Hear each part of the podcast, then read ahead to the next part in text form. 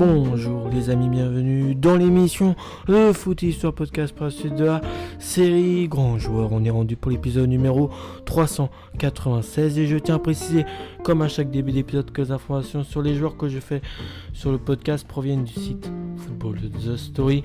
Aujourd'hui, on va parler d'un joueur argentin et son nom c'est Martin Palermo. Il est né le 7 novembre 1973 à, euh, dans une ville qui s'appelle La Plata.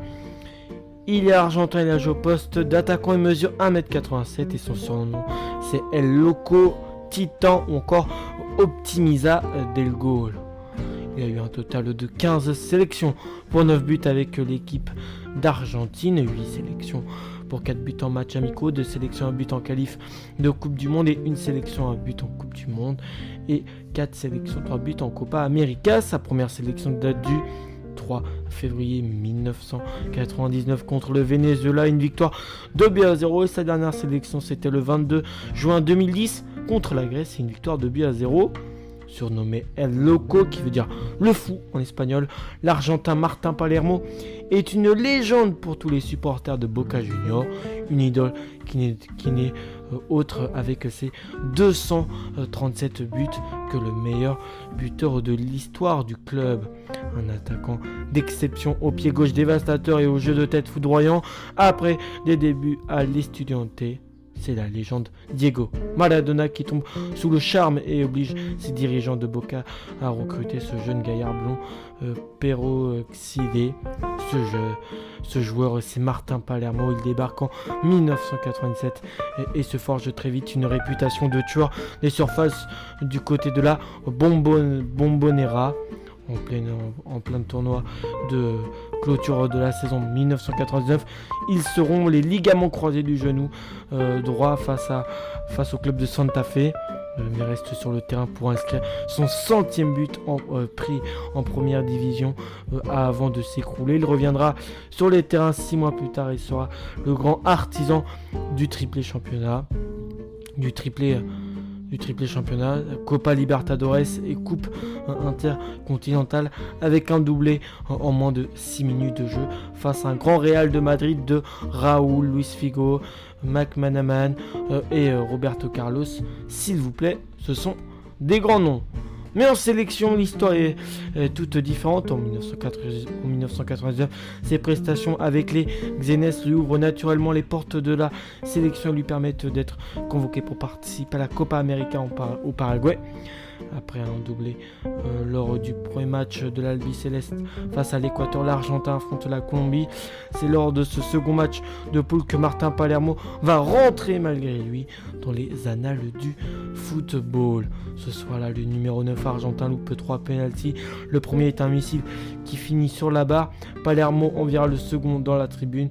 Puis euh, Miguel Calero, le gardien colombien, fait entrer l'attaquant de Boca dans le livre des records en arrêtant son troisième penalty. Résultat, la sélection alors entraînée par Marcelo Bielsa euh, perd 3 buts à 0. C'est le pire moment que j'ai vécu sur le, terrain.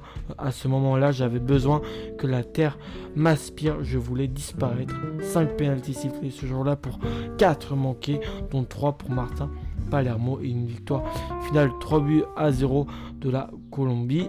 Après ce match, euh, la presse euh, s'en donne à cœur joie. Les unes des journaux n'hésitent pas à euh, traiter Martin Palermo de fils de hmm, de bip. Je ne citerai pas le gros mot. et qualifie cette rencontre de nuit fantôme.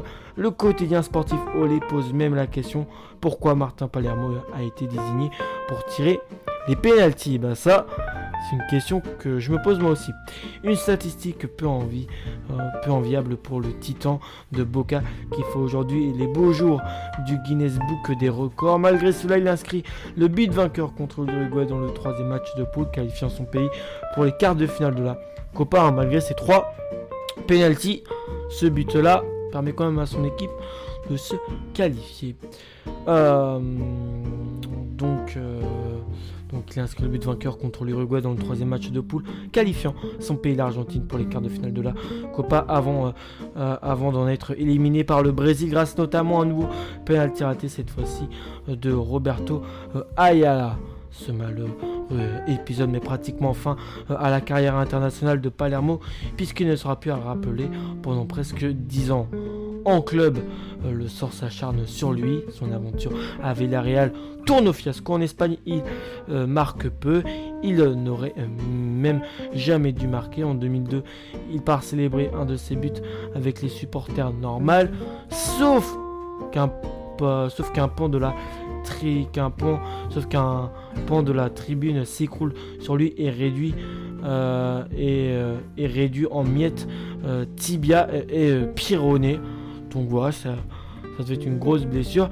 Cette fois-ci, les carottes sont cuites après des séjours au Betis Séville et à la Veste. Palermo retourne euh, à Boca en 2004. Il replante des pions, mais euh, l'opinion lui préfère désormais des joueurs comme euh, Hernan Crespo, Javier Saviola et Carlos Tevez.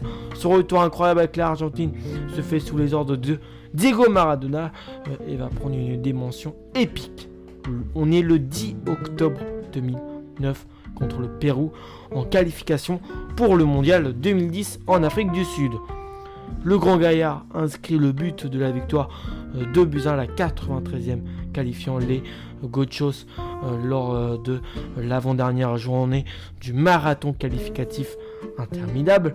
El de Oro l'emmène donc dans ses bagages pour le mondial qui va se passer en Afrique du Sud, hein, ce qui est tout à fait euh, logique avec ce but à la 93e minute. C'est quelque chose de tout à fait normal qu'il soit appelé, euh, qu'il soit emmené euh, au mondial africain. donc voilà, le Pipe d'Oro l'emmène donc dans ses bagages pour le mondial et pour sa première participation à 36 ans. Il marque contre la Grèce lors du troisième match de poule, devenant le doyen des buteurs argentins dans l'épreuve suprême après ce but marqué de son pied faible hein, en plus.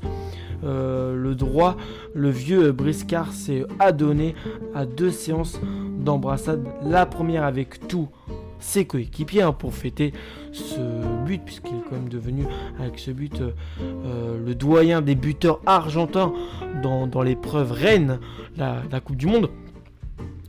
Donc déjà, il euh, il, fait, euh, il, s'est donné à, deux séances d'embrassade. La première avec tous ses coéquipiers. Le second a été réservé à Maradona, et pour qui il lui serait éternellement reconnaissant de lui avoir offert cette opportunité de jouer un mondial parce que avant cela, eh ben, Martin Palermo n'avait jamais fait un mondial euh, avec euh, l'Argentine. Donc grâce au fait que Maradona, que le Pipe de Olo, le grand Maradona de l'ancien joueur de Naples, les fait emmener, et ben Martin Palermo lui a été euh, vraiment reconnaissant.